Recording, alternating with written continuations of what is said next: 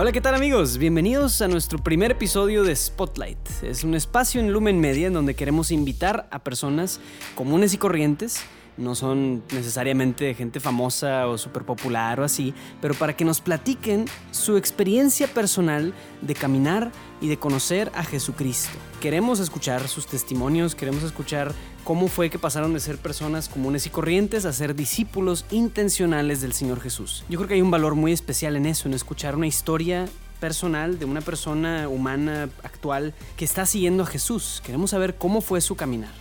Y el día de hoy traemos un invitado muy cercano y muy querido, es mi hermano Federico Carranza. Lo invité en parte porque él vive aquí enfrente de la casa, entonces podía venir a grabar, pero también porque su testimonio pues lo conozco de casi de primera mano. Y wow, la verdad es que había muchos detallitos y muchas cosas que yo no conocía de mi propio hermano y que fue una increíble experiencia el poder escucharlo hablar con mucha sinceridad. Em, la verdad es que les soy sincero, yo esperaba que estos episodios fueran a durar no menos, no más de 20 minutos pero este se extendió hasta casi 40 minutos, entonces... Pues sí, o sea, la verdad es que cada minuto es bien aprovechado. Fede se abrió bastante, nos compartió detalles muy personales de su experiencia de caminar con Dios. Entonces, pues disfrútenlo. Los dejo para, sin más preámbulo, escuchar el testimonio de mi hermano Federico Carranza.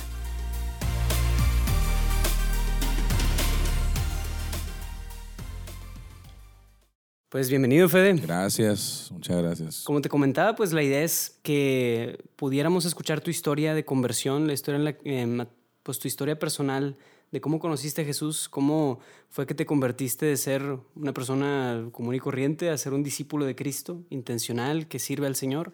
Pudiéramos empezar como, oye, pues el antes de tu encuentro con Dios, cómo fue tu encuentro con Dios y cómo es tu vida ahora después de tu encuentro con Dios. Claro pues les agradezco mucho eh, la oportunidad y a todas las personas que nos escuchan también el, el, estar aquí reunidos en estos tiempos curiosos. Y si escuchan este episodio en el futuro, fue en los tiempos de la pandemia, de donde no podíamos salir ni nada. Y pues ahora estamos como reactivando nuestra creatividad, lo cual me parece, me parece extraordinario. Eh, cuando hablan de, un niño inquieto, te imaginas a un niño muy travieso, a un niño muy como irrespetuoso, algo por el estilo, que te reta, etc. Pero en mi definición de niño inquieto es muy diferente. Para mí niño inquieto es niño que nunca estaba tranquilo, niño que nunca estaba en paz, no sabía detenerse, no sabía desacelerarse. Y es, así recuerdo yo un poco mi infancia recuerdo mucha inquietud, recuerdo el siempre estar queriendo estar activo, siempre querer la atención de la gente. Eh, eso era para mí como primordial. Soy el segundo de cuatro y mi hermana mayor, ella tenía la atención de la gente sin, sin pedirlo, sin quererlo. Annie eh, pues bailaba, Ani eh, escribía obras, Ani eh, actuaba eh, para mis papás, etc. Y eso, yo veía cómo la gente le aplaudía o cuando bailaba ballet, etc. Y, a mí me entraba la cosa de, bueno, a mí también me gustaría que me notaran, ¿no? Yo también estoy aquí, yo también puedo hacer algo y es la, la, inquietud, la canalicé hacia la creatividad me imagino por la influencia de, mi papá, de verlo en los escenarios, de verlo que él cantaba, y porque hay quienes mueven su inquietud hacia la violencia o hacia la escritura, bueno, la creatividad en otra manera, pero yo escogía la música, curiosamente mi inquietud se, siempre tenía que ver algo con la música, de una manera u otra era hacia la música. Y en mi infancia recuerdo eh, claramente lo importante que yo percibía a Dios en la vida de mis padres. Y entonces una manera de llamar la atención era abrazar completa y absoluta eh, y inequivocadamente todo lo que ellos dijeran sobre Dios, absorberlo todo, porque si lo absorbo todo, eh, Voy a ser considerado. Exacto, me van a tomar en cuenta, porque yo también, eh, yo veo a mamá leyendo su Biblia, yo me compré una Biblia de niños. Eh, papá tocándole al Señor, yo con mi guitarrita tocándole al Señor. eh, mamá da una lectura, yo también quiero dar una lectura.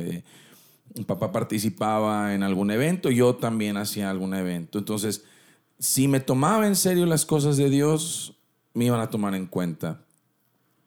Y no, es, es la, mm, no sé, en la parábola del sembrador como que faltó un, un suelo, porque pues es una parábola sobre, no es sobre las semillas o el sembrador, la verdad, es sobre el suelo donde cae la semilla. Y falta el suelo que recibe y da fruto sin, sin saber lo que está viviendo ni pasando. Y ese era yo, o sea, eh, esa primera parte de mi testimonio es como muy pasiva, puesto que yo abrazaba todas esas cosas sin cuestionarlas, no solo por ser niño, sino porque el grado de aceptación que viene con ah, míralo, junta sus manitas para orar y canta canciones de Diosito. Es como, sí, perfecto, eso es lo que quiero, llamarte la atención. No hay una devoción divina en mí, no hay una... Ah, sí, o sea, yo creía estas cosas, pero por el nivel de aceptación que me compraban. Eh, al menos así lo proceso yo, ¿verdad? Si le preguntarás a, a, mamá, pues seguramente te, te pudiera decir otra cosa. Y así como muchas personas caen en, en vicio para ser aceptadas, yo pudiera decir algo como yo caía en virtud para poder ser aceptado. Órale. Y es igual de malo, e igual de peligroso caer en un vicio que caer en una virtud. No abrazarla, no vivirla, no personificarla, sino caer en ella, arrastrado de cierto modo. Que estás escondiendo detrás de hecho un vicio. Exacto. Es el vicio de querer ser aceptado. de- Exactamente. sí. Que la estoy usando como máscara. El, el caer en un vicio o en una virtud tiene como por eh, sobreentendido el que no quieres. Ah, ah, la, la la violencia, la violencia que genera un vicio, también se puede asociar a la aceptación de una virtud por, por obligación Mm. por, por cumplimiento de quiero ser aceptado y esto es lo que tengo que hacer para que me acepten. Ya. Entonces, no soy mejor persona que nadie porque tuve mejores papás o porque yo no fumaba de niño o porque X, Y, Z. Pero sí soy igual de propenso al vicio de la religión, al vicio de eh, el exceso de Dios, ¿no? Eh, el, y luego lo, cuando mi, mi ambiente era muy pequeño, porque mi ambiente era la vida en la comunidad donde crecieron mis papás, donde crecí yo, y ese era mi ambiente. Cuando se abre ese ambiente a la primaria de un colegio particular, aunque fuera de religiosos, un colegio de lasallistas, pues soy el negro en el arroz. Y entonces, incluso queriendo ahí vivir virtud, porque pienso que también me va a ganar la atención de mis compañeros, y si no de ellos, de mis maestros. Aquí me distingo como el chavo que sí está poniendo atención, el Eh. sí es religioso, el sí participativo. Exactamente. Ahora, aquí es donde empieza a haber como eh, dicotomías, empiezan a haber como incongruencias, porque efectivamente yo me sabía todas las respuestas de la clase de catecismo, porque yo ya había puesto atención en otra clase o yo ya había leído el, el libro, la- el libro donde viene la explicación de la creación para niños o lo que fuera. Sí, pero mis calificaciones estaban por los suelos. Mi desempeño en la escuela era muy bajo. Eh, yo tenía como un déficit a la atención, un temor a los exámenes, una falta de interés por la figura de la autoridad. Yo prefería ver a mis maestros como mis amigos que como mis maestros y no me gustaba que impusieran ellos en mí su autoridad.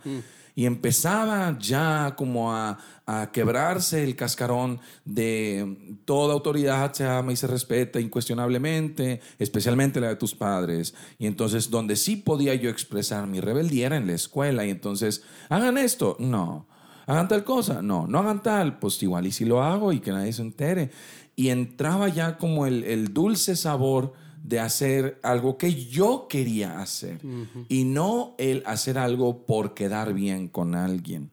Y hasta la fecha sigue siendo el dulce sabor de hacer lo que yo quiero hacer. pero de la diferencia a, a- ahora, a mis 31 años, a cuando tenía 10, 12, muy diferente, muy diferente. Recuerdo eh, con mucha claridad, eh, no sé si te he contado alguna vez esta historia, pero haz de cuenta que conforme voy creciendo, mucho no cambió. Esa es la cosa de los testimonios eh, como largos, es que se cocinan a fuego lento. Exacto. Y pues no hubo así como gran momento donde a los cinco años me atropellaron, pero pues eso fue más para mis papás que para mí. Yo recuerdo algunas cosas, pero no tanto. Pero sí hay, un, hay, hay como momentos donde de- definitivamente me encuentro o conmigo mismo en serio o con Dios. Y mis reacciones son como lo que van determinando como algo no está bien. Entonces, recuerdo perfectamente bien mi primera exposición a la pornografía, que fue involuntaria, y como los vicios. Curiosamente, y fue en el lugar que menos te esperas, eh, fue en casa de mi bisabuela. Wow. Sí, ¿En serio? en casa de mi bisabuela. Es una historia. De Doña Lucha. Sí, en casa de Doña Lucha, en paz descanse. y que se ría de nosotros ahora en la presencia de Dios, porque o sea, esto, yo, ¿qué, qué puedo hacer al respecto? Ahora no voy a quemar a nadie, ¿verdad? Pero sí voy a mencionar ahí un par de detalles, pero sin, sin, sin, sin hablar de los cúlpritos, ¿no? El punto es que mi mamá me lleva a casa de Doña Lucha porque era tarde de jueves, que se juntan la familia eh, en casa de Doña Lucha en ese tiempo. Y entonces eh, se, me- se- llega mi mamá, yo saludo a los grandes y me dicen, eh, están tus amiguitos allá en el cuarto de Doña Lucha. Y entro al cuarto de Doña Lucha, al cual yo nunca entraba.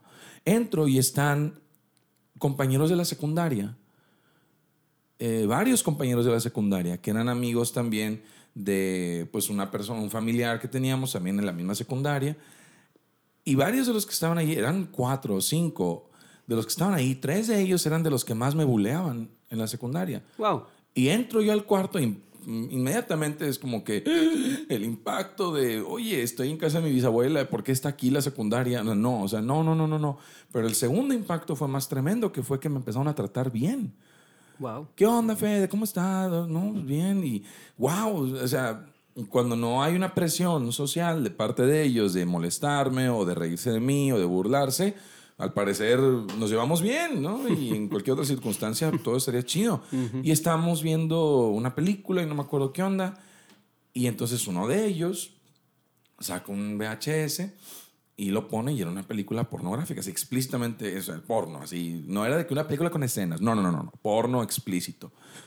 Y yo me acuerdo que fue como un, obviamente es la primera vez que estoy viendo algo así, estoy así como en shock.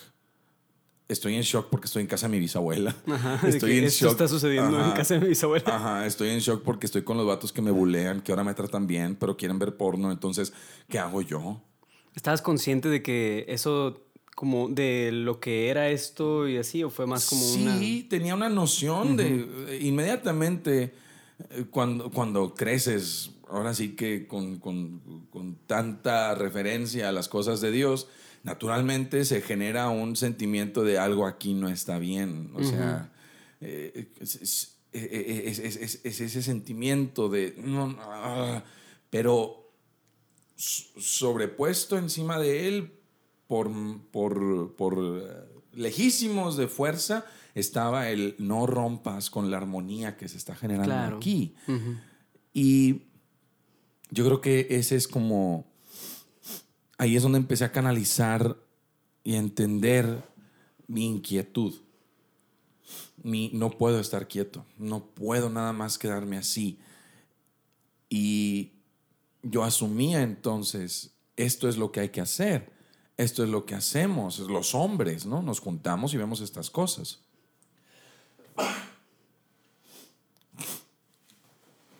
El impacto que eso tuvo en mi vida y en las decisiones que tomé en el futuro eh, fue tremendo. Era un encuentro con mi propia masculinidad, la cual se había reprimido por haber estado en un colegio de puros hombres, todos ellos como desarrollados con una sagacidad de calle que yo no tenía. entendiendo chistes de doble sentido que yo no entendía, hablando de temas sobre niñas a las que iban a visitar en otros colegios a donde yo no iba. Entonces todo eso que estaba eh, adormecido se despierta de golpe de la peor manera posible, pero de nuevo, por algo habrá sido. Exacto. Por, algo el Señor permitió, ¿no? Y al final, en mi conciencia, ya soy niño de secundaria, yo ya tengo como la noción de puedo detenerme o puedo seguirle. Y ahí comenzó una, un gusto por las cosas de esa índole, el ir al Seven y comprar una revista de tal tipo, llegar a la casa y esconderla, la experiencia de, hacer algo propio era lo que me, eh, a mí me, seducía, más allá del de el evidente placer sexual o la excitación, ¿no? De, de esos temas, era el, por fin estoy haciendo algo mío. Exacto estoy agarrando algo que me pertenece, estoy comprando una revista que voy a usar, me estoy metiendo a un sitio, se estoy haciendo algo para mí. Y el mismo acto de masturbación es, es una gratificación que viene de mí, para mí, ¿quién mejor que yo me conoce? Y eso hace cuenta que se ligó de manera eh, inmediata con depresión. ¿Por qué? Porque conectas pensamientos, el subconsciente es canijo. ¿Qué pasa? Que yo me felicito a mí mismo a través de estas cosas. Y entonces, si yo me felicito a mí mismo y yo solamente me hago feliz a mí mismo a través de esto y todo lo demás que pongo es una apariencia, significa que nadie más se interesa con tanta vehemencia en mí como yo. O sea, que a nadie más le intereso. O sea, que a nadie más le importa si esto me hace feliz o no. Simplemente es no lo hagas porque me sorprendían de repente. ¿Qué estás haciendo? Porque estás acostado a las 3.40 de la tarde? O sea, eh, muy obviamente como que este niño está haciendo cosas que no debería estar haciendo. Y era el regaño, era la opresión o así lo interpreta uno. Mis papás obviamente lo que buscaban era darme amor y formarme. Pero uno ve todo desde un lente adolescente y ves una represión, ¿verdad? Y no lo hagas, y, eh, y, la cara de monstruo, ¿no? Y uno se siente un monstruo uno se siente que nadie más me va a entender, nadie más me puede dar amor, nadie más me puede... Y entonces, naturalmente, por más eh, desarrollado que tengas tu sistema de autocomplacencia, va a llegar un punto en el que dices, suficiente, ya no puedo, porque cambian tus aspectos, cambias tus contextos, cambian tus entornos. Yo me gradúo de secundaria, paso a la preparatoria, me cambio a la prepa de la ODEM y es otra vez lo mismo. Y recuerdo, recuerdo perfectamente bien mi primer día en la preparatoria.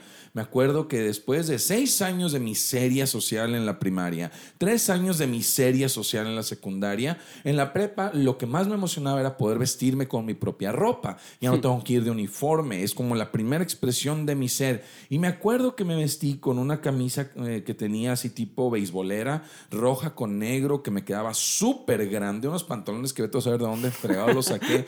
Llegué y yo parecía payaso. Y entonces volteé a ver cómo todo el mundo estaba peinado, así calado, porque habían aprendido el valor social de todas esas cosas, pero yo estaba muy distraído aprendiéndome canciones de Gesed. Wow. Y entonces, ah, sí, déjame llegar y cantar canciones de Gesed para impresionar a todo. ¿A quién le importa? Lo cual alimenta todavía más sentimientos de falta de valor, falta de, de cariño, falta de autoestima. Y la inquietud ahí está. Sigo siendo el niño inquieto que quiere la atención de la gente. Sigo siendo el niño inquieto que, ¿qué tengo que hacer para que me voltees a ver? ¿Qué tengo que hacer para que te des cuenta que valgo algo? Que valgo más de lo que tú crees que valgo, porque hay cosas que hago que ni siquiera sabes, como si todo esto fuera un gran secreto súper interesante de mi vida. Y no lo es. Son growing pains, es el crecer de todo mundo. Pero yo le quiero encontrar un valor acá eh, eh, en, en, en mayoreo porque quiero sentirme importante para alguien.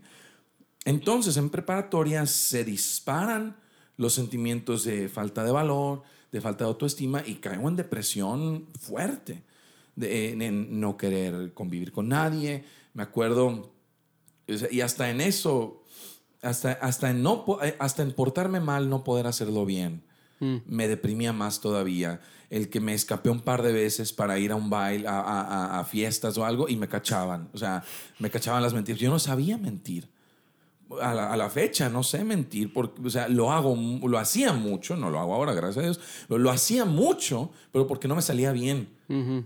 Y entonces me ganaba la culpa o se daban cuenta. Entonces un par de veces dije, voy a ir a tal lado. Y no era cierto. Iba a una fiesta o iba a casa de unos amigos de la prepa y me cachaban y regrésate en este momento. Y no sé qué onda. Entonces, ni eso me salía bien. Y me acuerdo que en mi etapa de depresión así más fuerte, me da risa ahora, pero quería vestirme todo de negro. Usaba un Discman, que en ese entonces no existían los iPods, o sí, sí, yo no tenía uno, pero traía un Discman y traía el Discman ahí en un cinturón que me compré especial para por traer, traer el Discman ahí al lado. Y aparte, abrías el, el estuche y podías guardar varios CDs. Entonces, no, hombre, yo andaba bien Ah, pro, ¿verdad? no, Sí. cállate, era, es otro nivel de, de- de tecnología en mi serie, en mi cinto. Entonces, entonces quería vestirme todo de negro, no quería hablar con nadie. Y la única sudadera negra que tenía yo era una sudadera que habíamos comprado en un concierto de un grupo cristiano. O sea, hazme el reverendo favor de que yo lo único que quiero, por Dios, es poder expresar la, la- la oscuridad de mi alma a través de mi sudadera cristiana. O sea, ni en eso puedo externarme bien y, y mostrarme eh, como eh, emo, ¿verdad? Y no puedo. Y entonces Dejé de escuchar música cristiana, dejé de escuchar música que yo escuchaba todo el tiempo, dejé de ver videos cristianos, empecé a escuchar eh, otro tipo de música y luego ya ni siquiera escuchaba nada, empecé a caer en depresión, empecé a caer en depresión y varias veces, por varias, me refiero a unas tres o cuatro, eh, no dormía pensando en, ¿y si, y si acabo todo? ¿Y si ya? Ya, o sea, eh, si, si de, y si de plano, no sé, me tomo unas pastillas o agarro un cuchillo y me corto las venas, o sea, ya, ya, ya. Pero ni eso, porque era siempre pensando en las consecuencias sociales. ¿Qué van a pensar de mí? y de mis Exactamente. papás? ¿Qué van a ¿Cómo- pensar? ¿Cómo va Sí, a quedar escrita mi historia? Exactamente. Ese es, es el quiero trascender a través de matarme, a través de suicidarme. Entonces es un elemento, una herramienta más. Entonces cuando caí en cuenta de que simplemente estoy considerando más maneras de llamar la atención, ahondaba mi depresión y mi inactividad. Para mí, mi, mi testimonio es que mi inquietud mal canalizada me llevaba a la inactividad y eso me mataba. No necesitaba suicidarme. Yo ya estaba muy muerto. Yo ya, o sea, para cuando salí de la preparatoria ya estaba muerto. Mm, Recuerdo que casi no me graduó de prepa. Me acuerdo que pagué y fui a las fiestas de graduación y todo sin tener pasadas mis materias. Wow. Mis papás cuando se enteraron se, se decepcionaron y de mi parte fue como un, qué bueno, qué bueno, decepcionense. Entré a la carrera en la UDEM, estuve un semestre y dejé todas las materias a propósito. Me salí de la casa a vivir, con, eh, a vivir en casa de hermanos, eh, donde vivían varios hombres orando y así. Pero yo no oraba, yo me quedaba dormido, me valió gorro, eh, yo me iba a fiestas, la borrachera, o sea, ahora sí a hacer lo que yo quiera. Pero yo ya estaba muerto, dejé todas las materias, no iba a clase, empecé a, buscar relaciones afectivas eh, pecaminosas o que me llevaran a- al placer por el placer, simplemente para que un día alguien me descubriera. El problema fue que incluso en, en- en ocasiones donde me descubrían haciendo cosas malas, yo negaba la atención que me querían dar. Era el, oye, ya te vimos que saliste con tal persona y vimos que se fueron a no sé dónde. Oye, ¿quieres que oremos por ti? ¿Quieres hablar? ¿Quieres eh, no sé qué? Sí, sí, sí, oren por mí. Y oye, ¿quieres admitir algo? ¿Quieres pedir perdón por algo? ¿Quieres buscar a Dios en algo? No, no porque ya mi inquietud está sosegada, está apaciguada, está muerta. Y yo ya estaba muerto en vida. Me salgo de la- me corren de la UDEM, prácticamente me expulsan por mm, falta de desempeño académico. Me voy a la UR, estoy un tetra en la UR, todavía más recóndito porque más lejos de mi casa, más separado de mi ambiente, entonces más libertad. Pero ahí es donde ya todo me sabe a ceniza. Eh, me acuerdo de la película de Piratas del Caribe, la primera, la única, eh, la única que debió haber existido, en donde el capitán Barbosa le explica a Elizabeth sobre la maldición y le dice, eh, la comida se vuelve ceniza en nuestra boca y no, no gozamos de nada. Así hace cuenta Wow. Vivo pero nada de lo que entra tiene valor. Y cuando termina la escena, el vato está así todo un esqueleto y agarra una botella y se ríe, ja, ja, ja, ja. Y agarra la botella y le toma. Y la toma es que le cae el líquido y se cae al suelo. Así, así haz de cuenta. Podía yo ahogarme en alcohol y lo hacía, pero no tenía repercusión alguna sobre mi vida porque ya era inerte completamente, una muerte espiritual. De verdad era como el cumplimiento y ni siquiera hablado de Dios. O sea, es todo un proceso psicológico de, de autoeliminación de mi persona. ¿Qué sucede? Mi papá me ofrece irme a Estados Unidos a estudiar la carrera. Y yo digo, vámonos, porque entre más distancia de este lugar y de esta gente, yo feliz. Me voy, vuelvo a tocar de nuevo, vuelvo a tocar fondo, buscando los ambientes, vuelvo a caer en los mismos problemas de estoy portándome para la aceptación de los demás, apesta, no me gusta, vuelvo a caer en depresión.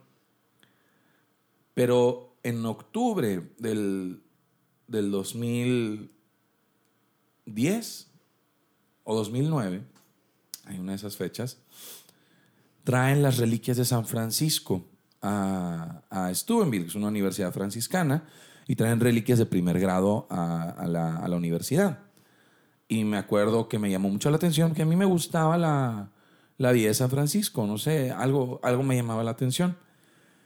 Y entonces me acuerdo que hubo una gran celebración porque eran las fiestas de San Francisco, venían las reliquias, entonces dieron varios temas, hablaron sobre el Cristo de San Damián, hablaron de un chorro de cosas y hablaron de San Francisco. Y un, un doctor en psicología habló de San Francisco y dijo, deberíamos nombrarlo el santo patrono de los psicomaniáticos y de los depresivos.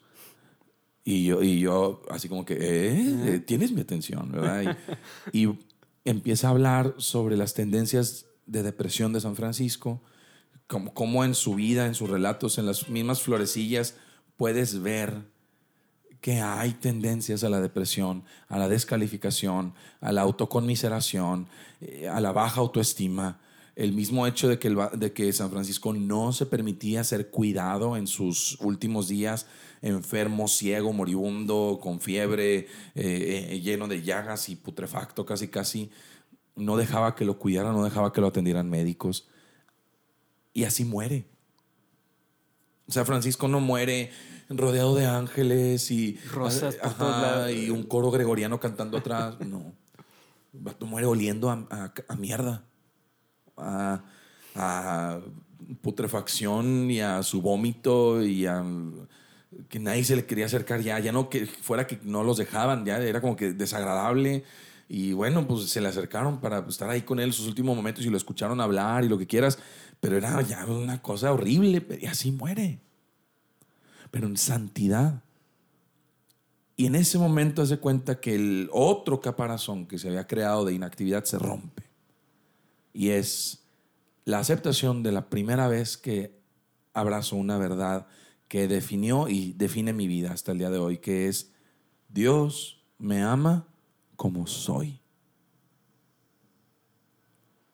Cuando te lo dicen sin el contexto psicológico, pues entonces suena como una frase bonita. Pero cuando después de que te cuento toda una historia de, de inquietud, de conmiseración, de depresión, de vicios, y por fin rompes con todo eso para definir, Dios me ama a tal como soy. No hay nada de mí que debería cambiar. Así como soy, así soy amado e importante para Él. Ahora sí que toda mi existencia se vio confrontada. Y el proceso que nació ahí sigue vigente hasta el día de hoy. Es un proceso de saberme amado, de saberme valioso, de saberme importante, a la medida que me sé importante y amado por la persona que más me debería importar ser eh, importante y amado, para quien más debería soy yo ser amado e importante, que no es Dios, soy yo. Entonces la cuestión de saberse amado por Dios es tan evidente y tan real como respirar. Entonces no deberíamos concentrar nuestro pensamiento en eso, sino en yo me estoy haciendo daño por no saberme amado. Yo me estoy haciendo daño por no ser amado por mí mismo, por no amarme. Años después, después de graduarme, eh, estoy actuando, eh, un proceso muy agustinesco. San Agustín se convierte, pero a San Agustín le toma años dejar su vida de pecado. O sea, no fue inmediato, no fue nada más como que, ah, sí, ya Dios. No, San Agustín se convierte con las predicas de San Ambrosio, pero el vato seguía yendo a orgías a tomaderas a borracheras y seguía pecando. Y, o sea, y él mismo escribe y no podía, o sea, me costaba. Entonces, ahí estaba yo, me había graduado de la universidad, ya me he amado y empieza el proceso, pero sigo anclado porque cuando vives en pecado y quieres soltarte, el pecado cobra vida y no te deja. Entonces, lo que tú antes agarras, luego te agarra a ti. Y es, no te suelto, canijo, no te suelto, no te suelto, no te suelto, hasta que haces violencia y ahora sí, una cosa a la vez, una cosa a la vez. Y de las últimas cosas que fui dejando fue la autoconmiseración. Y fue a través de un proceso acompañado de dos partes, una parte psicológica y una parte espiritual. Entonces empecé a ir con una psicóloga. Y la psicóloga, la determinación, el momento en el que supe que ya no tenía que ir con ella, fue cuando me ayudó a perdonar y amar a ese niño inquieto. Y yo me había convertido en un buleador de ese niño no pensaba en él, no lo admiraba, no lo quería, no lo valoraba, no lo perdonaba por haber sido tan X, Y, Z. Y cuando me doy cuenta que al convertirme en enemigo de eso, como un viaje tipo Doctor Who, me estoy odiando a mí mismo en el pasado, afectando mi presente. Mm. Que tiene repercusiones espirituales y emocionales y psicológicas, del lado donde lo quieras ver. Te haces ver a ti mismo como una miseria. Desde niño, pues te vas a ver como una miseria el día de hoy. Entonces sueltas eso, te perdonas, te amas y acompañado de, una guía espiritual a la aceptación de Dios hacia mi persona y el reconocer que no conozco a Cristo. Y ese es el punto. Que mi inquietud es un sello de fábrica de que siempre voy a estar buscando la atención de Dios, porque siempre quiero descubrirlo. Es como cuando piensas en tu mamá, de niño, piensas en vestidos que se ponía o en ropa que se pone. O tú y yo sabemos que cuando mamá trae una banda sobre la cabeza, es que está jalando, o sea, es que está limpiando. Entonces no te le metas. entonces, ¿qué, ¿qué dimensiones de Dios descubres? ¿Cómo se viste Dios en tu imaginación? ¿Se le acabaron ya los vestidos al Señor o todavía tiene más dimensiones que no conoces? Mi inquietud me dice que no lo he terminado de conocer. Entonces, por eso me dedico a lo que me dedico. Yo soy productor musical de un grupo católico por gusto, no por obligación, porque quiero. Yo no quiero hacer, no quiero quedar bien con nadie, con nadie más que con él. no es que me valga la opinión de la gente, me importa mucho, obviamente, hacer las cosas bien y la opinión de mis obras artísticas y mi trabajo, pero no es el tema. Pero al final, si la gente está contenta o no con lo que hago, no es mi punto. Eh, la canción más reciente que saqué, que se llama Funeral para un hombre viejo, recibió comentarios pues mixed, ¿verdad? Sobre el estilo y mucha gente pues sí hizo observaciones muy como definitorias de, eh, no es el estilo de Gesed y esto, lo otro, lo aquello. Y yo dije, pues lo siento, esto es, esto es lo que yo voy a hacer para demostrar dimensiones de Dios que sé que existen, que no hemos tocado. Mm. Porque mi inquietud me lo marca. Cuando hablamos de conversión, nos imaginamos una situación en donde déjame voy y pruebo droga para poder tener una historia de conversión. No. Cuando hablamos de conversión, para mí es el día a día y no es, no es de afuera, no es hacia lo que hago. o sea, porque mi conversión hacia afuera, pues sigo siendo el niño que quiere absorber todo lo espiritual habido y por haber, que se compró su Biblia para estudiar la palabra de Dios.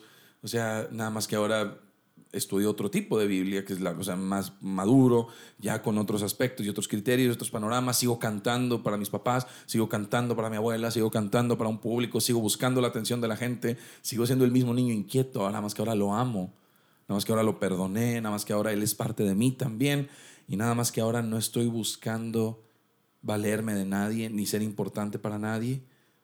Permito que otras personas me digan, eres importante para mí. Por eso me casé porque descubrí que soy importante para alguien y pues estoy casado, 10 meses de casado y feliz, contento y pleno en mi matrimonio porque me sé amado por Dios a través de una persona absoluta que no tiene ninguna obligación de hacerlo, que comparte su vida y su día conmigo y mis mal aliento de la mañana, ahí lo tiene, o sea, es, es eso, es el ser amado en absolutez. mi conversión es hacia adentro. Es los engranes estaban desacomodados, como un rompecabezas que simplemente estás poniendo en orden. Separa las piezas y en lugar de simplemente ponerlo todo así a golpe y que entren las piezas forzadas a través del vicio, del vicio en la virtud o en la maldad, sino ordenar mis pensamientos. Sigo haciendo cosas para mí mismo. Me compré videojuegos porque quiero, voy al cine porque quiero, me casé porque quería, ¿verdad? Y todo lo que eso conlleva. Pero ahora en orden. Entonces, si algo la gente se puede quedar de todo esto es, Dios no quiere cambiarte. Dios quiere transformarte. Dios quiere mejorarte. Un, upgrade a tu software. el cambio no tanto como un reemplazarte. O sea, Dios no quiere quitarte de ahí para poner a otra persona. No, no. Eh, eh, yo, o sea, yo no sé en qué crea la gente que escucha esto, pero hablemos del alma o hablemos de la esencia de la persona. Vamos a usar un término neutro, que es la esencia de la persona para mí es sagrada. Y si la esencia es algo con lo que vienes, que es fruto de tu crecimiento de contexto cultural y lo que quieras, pues es algo íntimo y sagrado. Dios nunca va a querer cambiar esa esencia.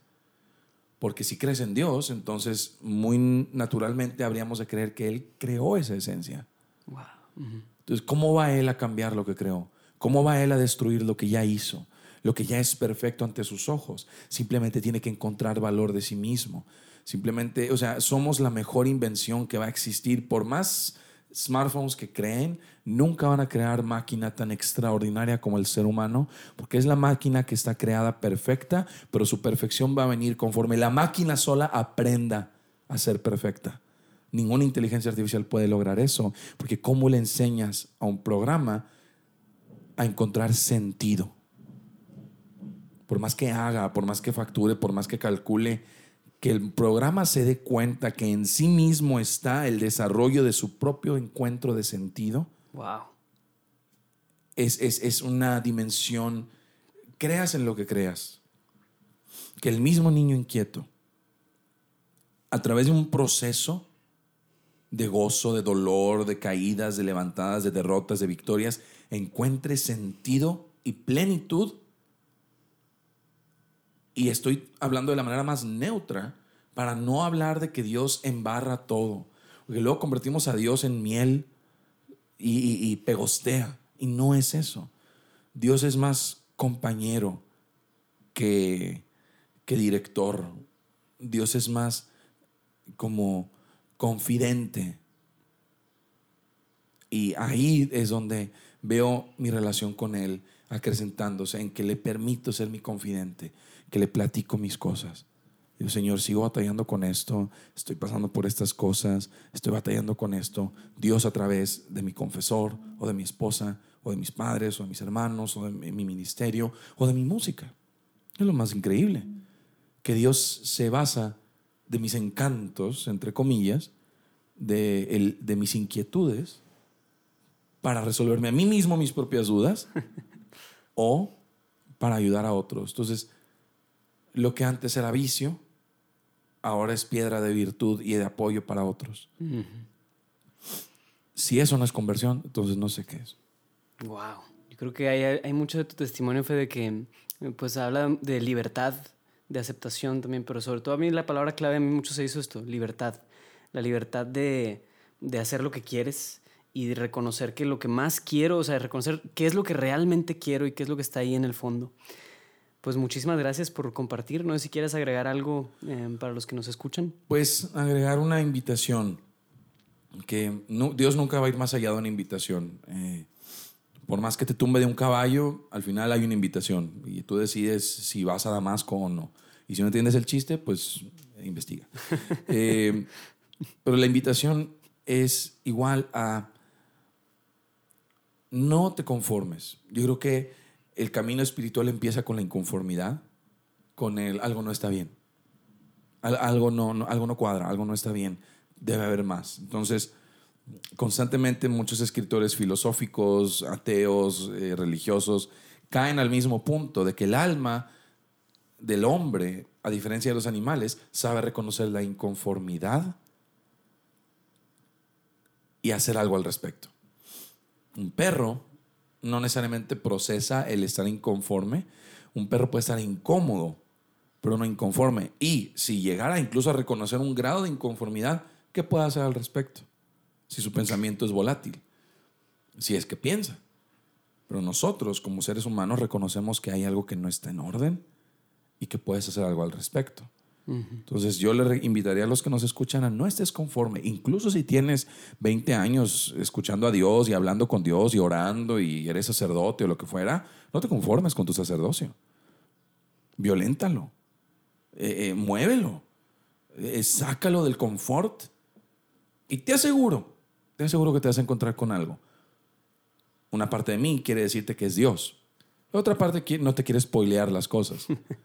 Entonces, el principio es no te conformes. Y de ahí descubre un universo de cosas nuevas para tu vida, para lo que hagas, para como sea que eres como persona. no, creo, creo, que no tenemos que ser todos iguales para estar inconformes con algo. Entonces, cada quien desde su realidad puede encontrarse en esa inconformidad y a través de eso descubrir algo. ¿Qué es ese algo? Pues hazlo y lo descubrirás. Excelente, pues muchísimas gracias por acompañarnos, Fede.